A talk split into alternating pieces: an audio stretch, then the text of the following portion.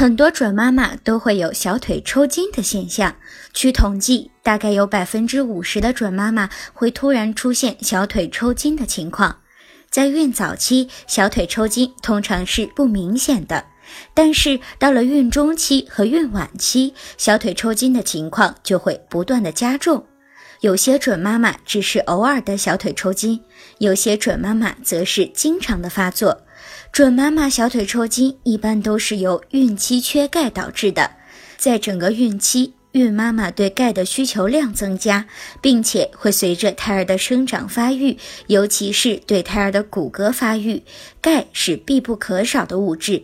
如果准妈妈钙摄入不足，或者是本身吸收钙的能力较差，就会使自己的血液中钙的含量下降，从而引起小腿抽筋或者是手足抽搐。此外，如果准妈妈受寒或者是休息不好，也会出现小腿抽筋的现象。